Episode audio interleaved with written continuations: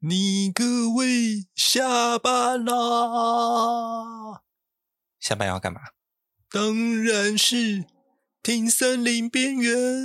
每周五下午五点，就让森林边缘帮你开启专属于你的生活节奏。让我们一起轻松生活，Let's go！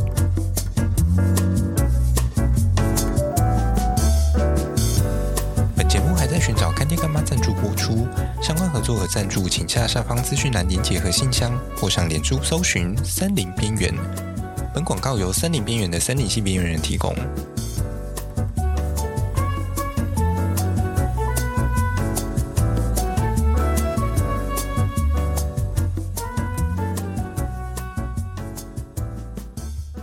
Hello，大家好，我是语音，欢迎来到森林边缘第四十六集。漆器生活，古艺术在现代生活中的魅力。今天我们要揭开一个时间长河中的珍宝——漆器。这不仅是一种艺术，更是一段历史与传说。就让我们一起来了解漆器是什么，还有漆器到底要怎么使用吧。漆器听起来好像很高大上的样子，那是什么东西呀？古代皇帝用的吗？漆器，一种起源于数千年前的古老工艺品，是利用天然漆精心涂制过后的器物。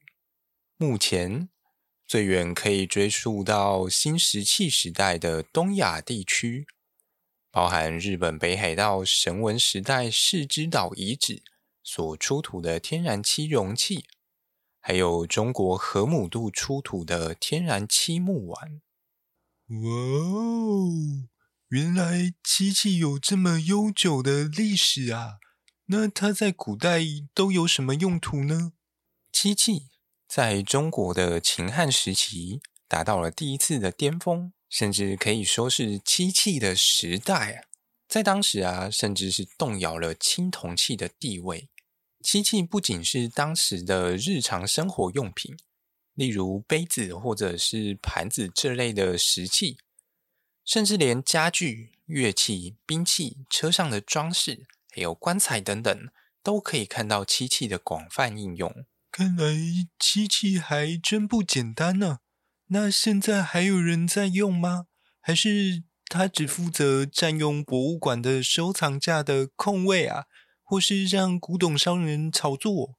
漆器在现代生活中，可以说是融合了古典美学与现代功能的一种器具呢。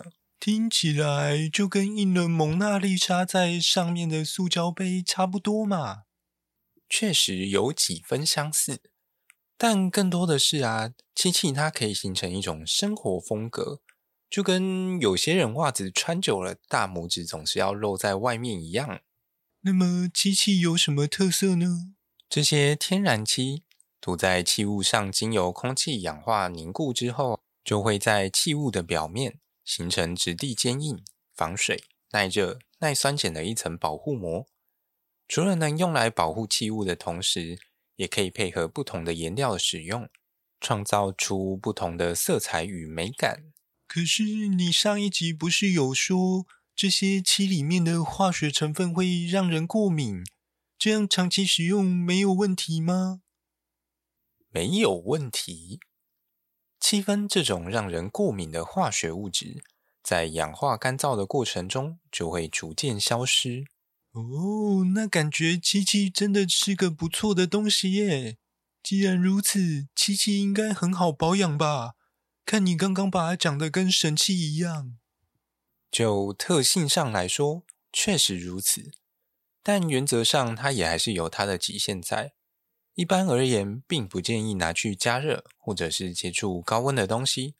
温度的剧烈变化啊，其实也会影响它的使用。感觉越是这样说，就越会有一堆人会无聊到想要去测试它的极限。其实啊，还有一部分是因为通常这些漆器大多都是木制品，所以有一些过度的使用方式会造成它的变形的问题产生。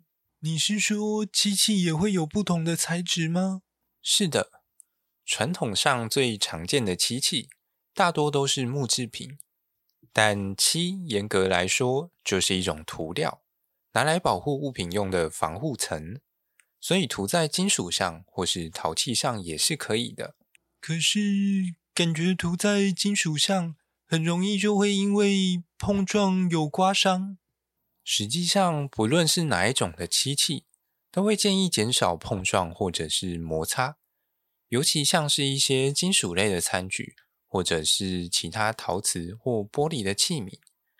毕竟，如果刮伤的太严重，还是会失去它本身的保护功能。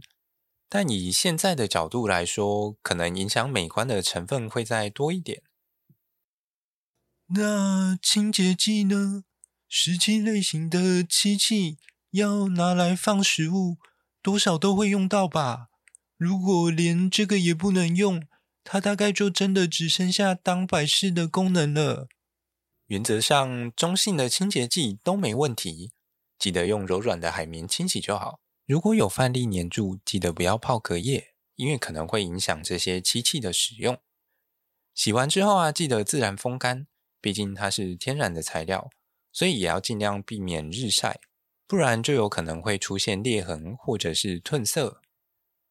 果然，天然的东西就是这么麻烦。那我平常该不会还要准备 VIP 贵宾室给他住吧？如果可以，当然是最好。或者是用一些软布将不同的器皿之间隔开，虽然表面上看起来相当复杂和麻烦，但实际上不论是漆器与否，每一样物品要延长它的寿命，也都会有它需要注意的地方。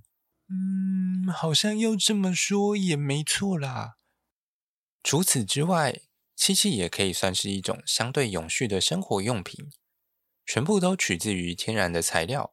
只要保养得好，其使用年限也是可以到相当久的哦。那台湾也可以买得到漆器吗？还是只能去网络上寻找便宜的大陆货，或是日本职人手做的高级精品？台湾的漆器源自于明清时期，当时来了一批漆匠，到了台湾的鹿港、大溪、台中、台北、新竹等地，开始制作相关的漆器。而后到了日治时期，日本为了减少对于中国还有中南半岛进口生漆的依赖，而将原生于越南的安南漆引进了台湾，进而开启了台湾漆树种植产业。当年的漆树从苗栗的铜锣开始种，一路种到了南投埔里的山头。所以台湾现在还有吗？除了埔里以外，台中的丰原也因为在光复后。美国人设立了一间生产漆器的木工艺公司，而形成了一个产业聚落，因此也都还有相关的漆器工作室存在。我还以为这里又要夜配了。欢迎干爹干妈购买下列广告栏位，诚挚邀请您一起认识台湾的漆器产业。本节目感谢热情赞助。所以，我们今天介绍完了漆器的来头，还有使用漆器的方式。那么接下来呢？下一集我们要来介绍木材的保养。